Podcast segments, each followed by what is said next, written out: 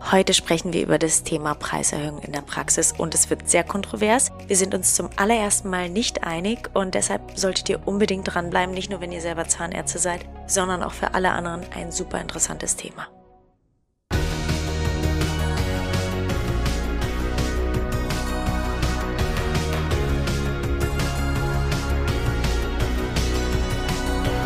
Partner dieses Podcasts ist die Bludenta GmbH mit dem Flash Zahnaufhellungssystem. Ja, heute fragt Helmut Berger aus dem Schwabenland, wie er gegen die Inflation kämpfend, Preiserhöhung nehmend und Gehältererhöhung gebend denn weiter seinen Schnitt für die Praxis machen kann. Das heißt, wir sind ja tatsächlich in einer Situation, und das lässt sich auch relativ genau berechnen. Wenn man als Zahnarzt, was weiß ich, seine zwei Millionen Umsatz macht und seine anderthalb Millionen Kosten hat, im Jahr 22 kann man davon ausgehen, dass man ein bisschen weniger Umsatz gemacht hat als im Jahr 21. Also viele haben weniger Umsatz gemacht. Nehmen wir mal an, dieser Umsatz ist 5% weniger und die Kosten sind gleichzeitig 5% mehr geworden. Das bedeutet, ich habe höhere Materialkosten, ich habe vielleicht auch höhere Löhne und das alles zusammengenommen führt vielleicht kumuliert auf 5% mehr. Das heißt, bei 5% weniger Umsatz habe ich 100.000 Euro weniger Umsatz, bei 5% mehr Kosten habe ich 75.000 mehr Kosten. Das bedeutet, ich schrumpfe um 175.000 Euro. Das sind insgesamt mehr als 30, genau genommen 35 Prozent, die ich weniger Gewinn innerhalb von einem Jahr halte. So, das bei dieser Praxis. Diese Rechnung habe ich von jemandem übernommen, den ich sehr schätze. Das ist der Uwe Schäfer, mit dem habe ich jetzt auch eine Aufnahme gemacht. Aber der hat das da auch nochmal genau erklärt. In dem Fall wenn man das jetzt mal runterbricht, haben die Zahnarztpraxen insgesamt zwischen 15 und sagen wir mal 40 Prozent weniger Rendite, wenn sie nichts machen. Das heißt, sie kämpfen schon so ein bisschen gegen die Inflation. Liebe Anne, was sagst du dazu? Also erstmal zeigt mir das, dass du sehr gut mit Zahlen umgehen kannst. Erstmal mein Respekt dafür. Ähm, du hast absolut recht. Es ist ähm, ganz deutlich bei uns auch zu spüren, dass die Eltern, das will ich einfach praxisnah mit euch teilen, schon auch sagen, bei Behandlungen wie der ähm, Prophylaxe, die vielleicht für viele einfach einen Luxus darstellen, dass sie sagen, hier sparen wir. Das merken wir. Wir sind im Hochpreissegment und unsere Patienten, toi, toi, toi, sind immer noch in der Lage, auch unsere Kosten zu tragen. Und ich habe auch nicht dran gedacht, meine Preise günstiger zu gestalten. Aber woran ich denke, ist natürlich die Gehälter anzupassen für meine Mitarbeiter, und woran ich gerade denke, ist, wie schaffen wir trotzdem die Rendite zu halten?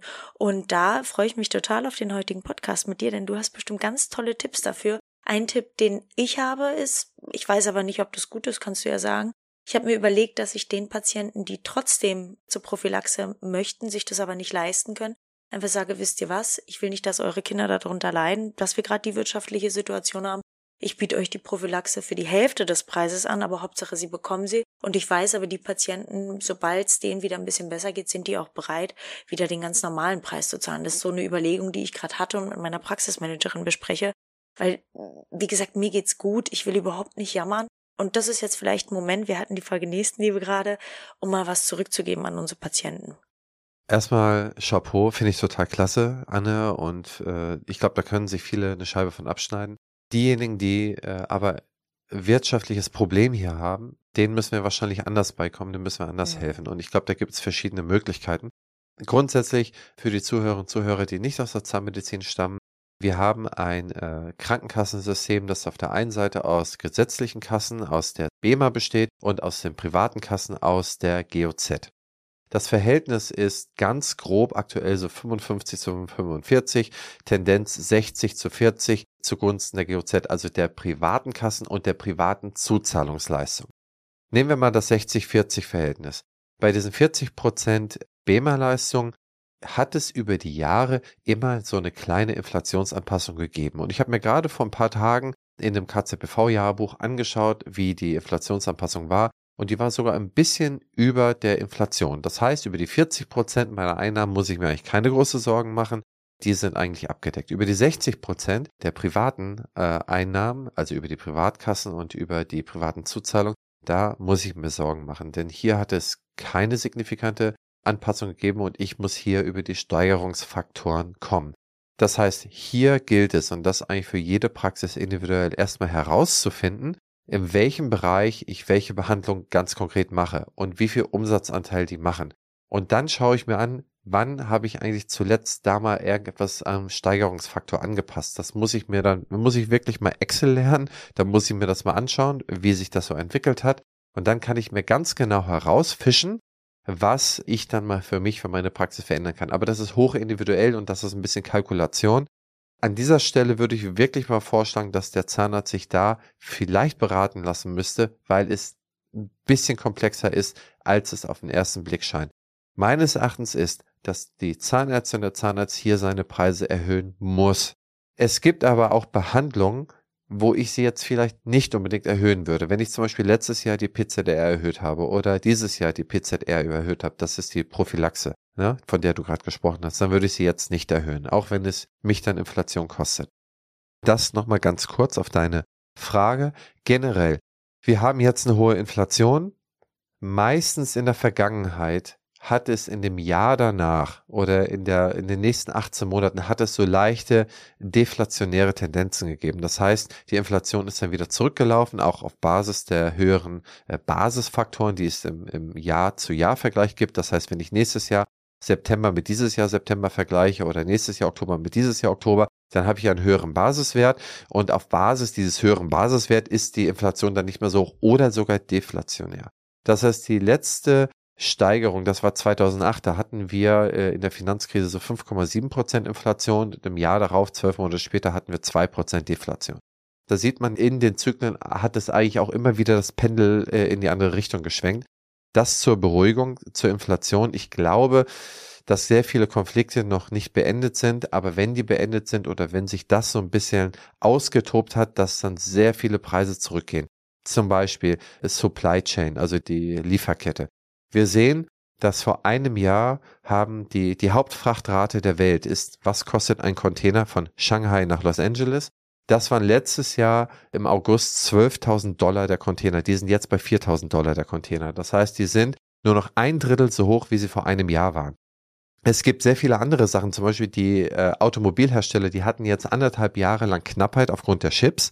Äh, die haben jetzt keine Knappheit mehr. Die haben eigentlich fast so viele Chips. Das heißt, die nächsten Autos die jetzt vom Band laufen, da wird es wieder genügend geben. Das heißt, der Gebrauchtwarenmarkt wird sich erholen und der Neuwarenmarkt wird sich auch erholen. Das bedeutet, es kommt weniger Druck auf die Preise und das gibt es bei ganz, ganz vielen Kategorien. Das heißt, wenn man wirklich von Kategorie zu Kategorie schaut, ist nur noch die Energie über. Was heißt nur noch? Wir stehen vor einem schweren Winter. Aber sollte sich irgendeiner dieser größeren Konflikte der Erde, nehmen wir mal den größten aktuell Ukraine, Russland, nur so ein bisschen lösen, dann sollten wir sehr, sehr stark in den Preisen zurücklaufen.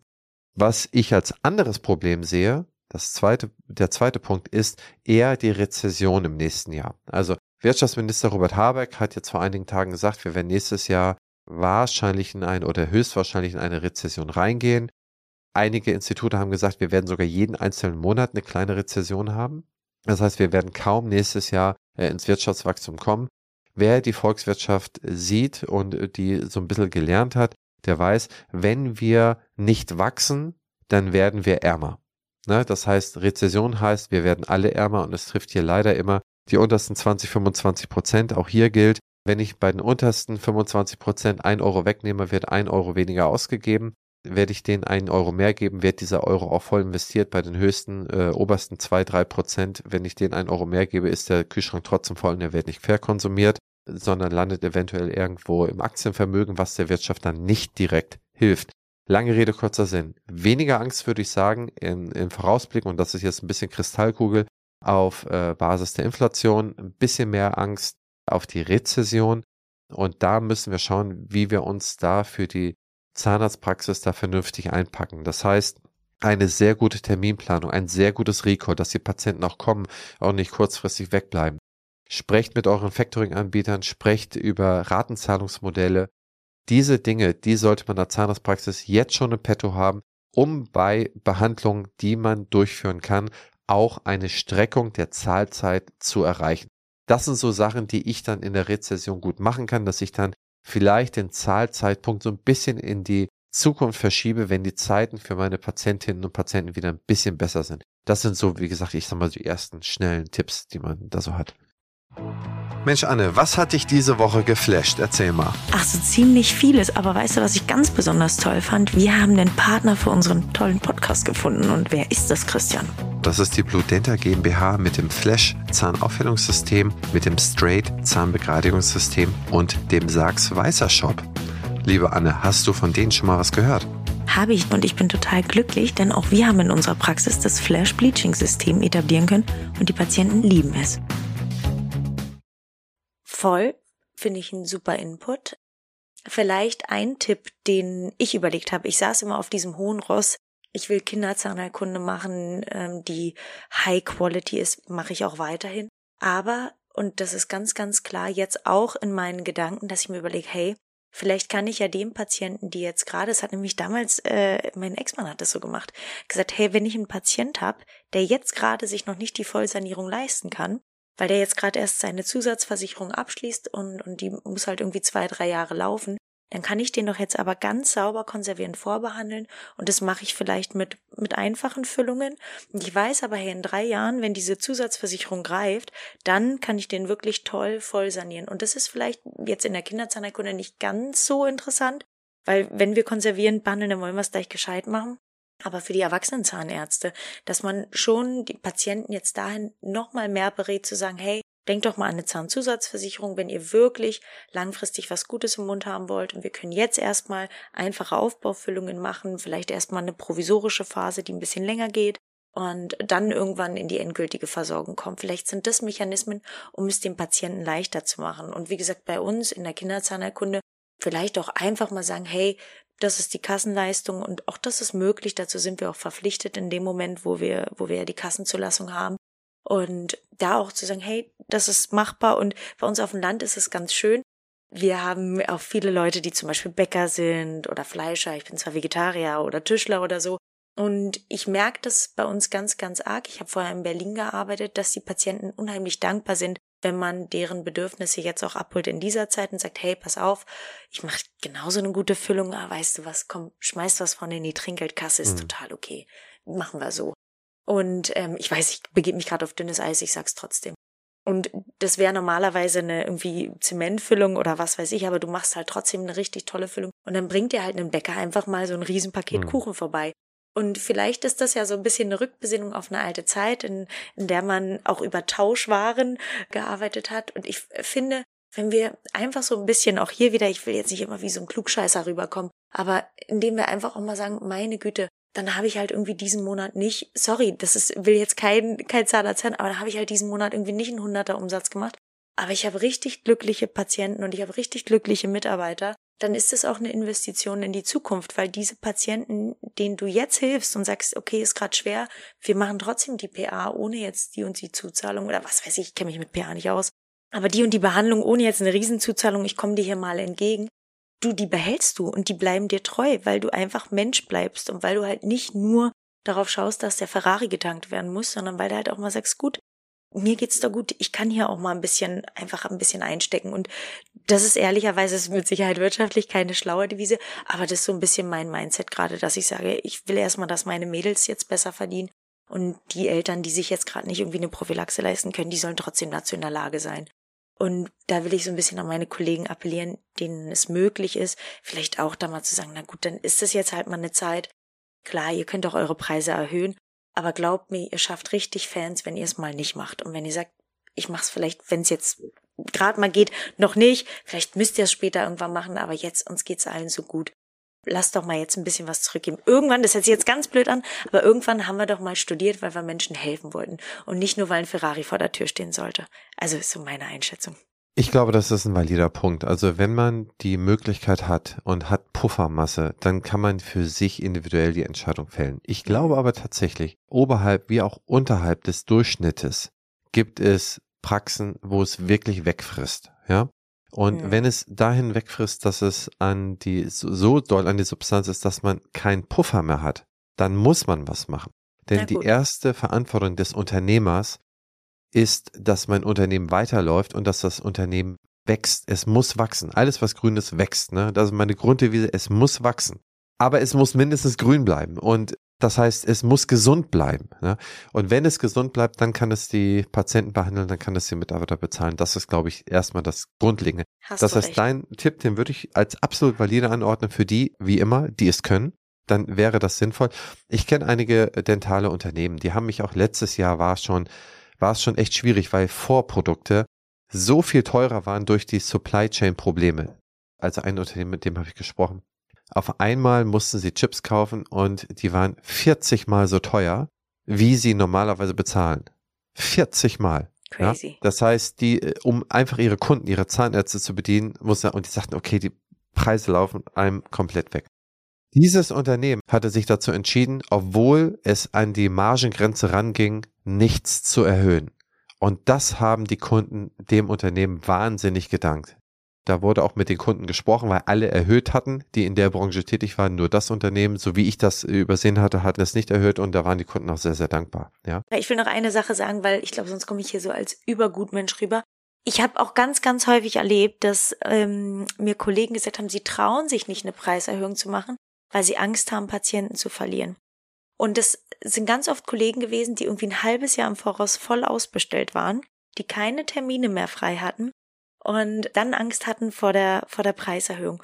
Und an diese Kollegen vielleicht, wenn es wirklich knapp ist und ihr sagt, wie du es auch richtig sagst, wir müssen jetzt diesen Weg einschlagen, dass wir einen Preis erhöhen, habt doch keine Angst, Patienten zu verlieren. Ihr schafft doch einfach nur Vakanzen für die richtigen Patienten.